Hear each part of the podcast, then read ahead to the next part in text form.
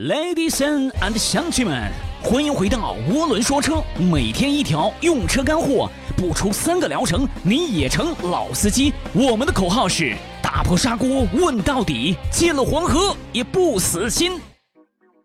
对于大部分车主来说呀，差速器呢是一个比较陌生的名词。我们常说汽油、机油、刹车油，怎么还有一个差速汽油呢？对啊，老司机啊，一般把它叫做桥油，分为前桥油和后桥油啊。简单来说呢，就是一种作用于前后差速器的润滑油啊。关于差速器啊，我们就不多废话了。不懂的听众朋友呢，可以来自行百度一下啊。总之，车子能够正常转弯，不能少了这个机械结构。车上的任何一个机械结构，只要是涉及到了齿轮咬合啊，都需要油液来降温和润滑。那么这个差速器呢，也不例外。大家之所以对这个差速汽油不太了解，是因为它在保养菜单里面呢，并不是一个常规选项啊。在节目当中呢，涡轮哥先告诉大家一个结论：绝大部分私家车差速器都是终身免维护的。一般来讲啊，差速汽油在经销商那里边属于检查项目，出了问题才会更换啊，并没有固定的更换周期。那如果车主对于这个很在意啊，觉得呃时间长呢不换影响了驾驶质感，那么一般呢是在六万公里左右呢跟变速箱油等一起来更换掉，否则呀，除非是发现了漏油或者是机械故障，是根本没有必要更换差速器油的。但是三类车型要特别注意一下，这三类车型例行维护差速器呢是很有必要的。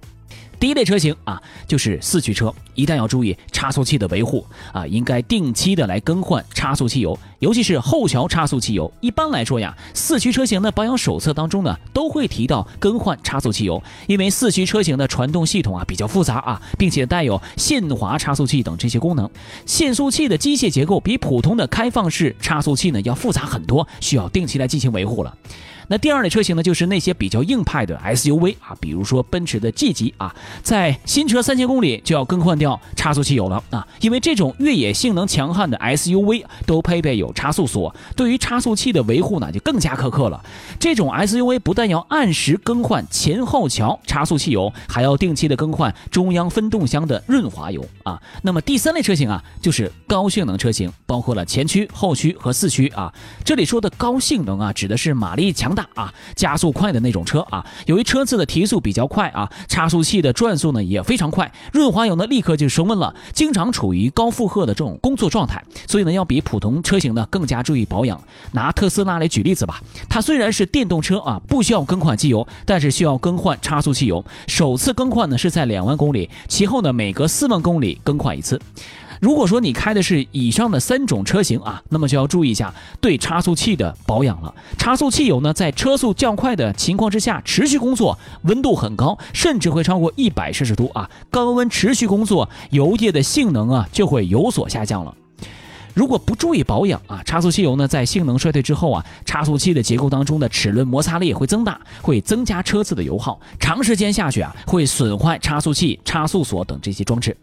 那是要开车很讲究的话呢，那么后驱车以及经常开高速的车也要注意对于差速汽油的更换了。但是不必要像前面讲到的三类车型那么苛刻啊。低端车十万公里开外呢再更换也不迟啊。高端的车型的话呢，四万公里左右啊检查一下，没有问题的话呢，到六或者是八万公里呢再更换也不迟啊。具体是在什么里程更换呢？要参照保养手册的规定啊，以及具体的车况。比如说啊，有些车啊经常跑高速啊，或者是走的路啊比较烂啊，那么考虑提前更换差速汽油呢，以改善驾驶的品质。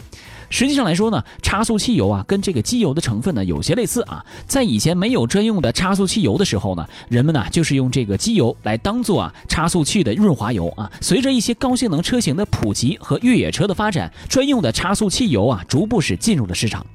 跟机油相比呢，差速汽油的功能也是润滑、抗磨和冷却等等这些功能啊，而且呢要具备比机油更好的热稳定性啊，因为高速行驶的时候，差速器中润滑油的温度很高啊，会远远超过发动机中的机油的温度。这个时候啊，差速器润滑油的高温粘度特性啊特别重要了。这一点啊，从差速器油的型号就能够看得出来啊。跟机油一样，差速器油作为一种润滑油，也有相应的粘度等级啊。这里呢，你只需要先知道一点，那就是差速器油的选择要根据所处的纬度啊，南方还是北方，以及车型本身的最大负荷来决定了。那至于怎么来划分呢？涡轮说车后续的节目会详细的单独介绍了。好的，感谢您收听本期的涡轮说车，我们下期再会。